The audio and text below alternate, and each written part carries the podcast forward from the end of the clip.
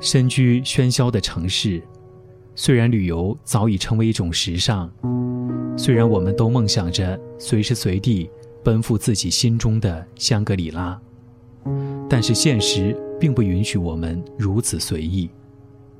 而电影很合时宜的，在某种意义上填补了我们心中的这一点遗憾，因为我们可以走入电影，融入如画的风景。做一次身未动、心已远的旅行。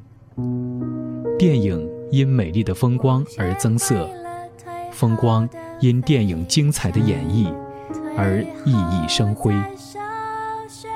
跟着电影去旅行，开启一场电影心动之旅。心动之旅。跟着电影去旅行，本期推荐《英国病人》。目的地：意大利托斯卡尼。英国病人在一九九七年荣获了九项奥斯卡大奖。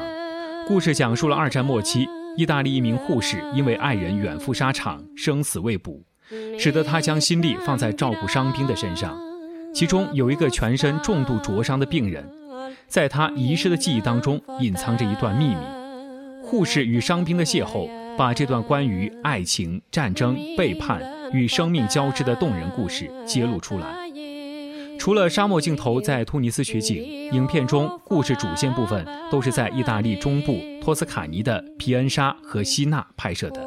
这两处都是意大利著名的中世纪田庄式旅游区，希纳更是著名的葡萄酒产区。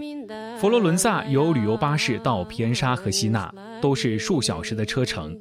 皮恩沙是一个乡间风情小村，有怀古幽情式的中世纪古老建筑和堡垒，还充满意大利人好客淳朴的个性。片中的行军长路就是在这里取景。护士收留病人的大院落是这里坐落于小山上的圣安娜修道院。修道院十四世纪由僧侣所建，至今保存完好，尤其是巨型的炊事房。影片当中，人们庆祝大战结束，但乐极生悲发生爆炸的广场也在镇上。这个古老的广场已经定为联合国教科文保留遗迹。如今，圣安娜修道院已经凭电影出名，当地有一日游的小团，方便游客。电影中美丽的田野风景和一些迷宫式的小街小巷、小市集，都是在希纳。希纳比皮恩沙小村大得多，它那种中世纪感觉是朱褐色的。北非谍影也曾在这里拍摄，这里有很多葡萄园和橄榄园。镇上广场有著名雕刻家奎尔齐亚的盖亚喷泉。这里的市政厅和大教堂保留着华丽鲜艳的中世纪宗教画，并不会比佛罗伦萨逊色。到这里观光，适宜住在葡萄庄园或者乡间民宿里。镇上也有些小旅社，但感觉不比乡间来得更加本色。三月份是最美的。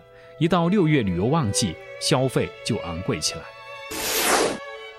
江西汽车旅游广播，FM 九七点四，跟着电影去旅行。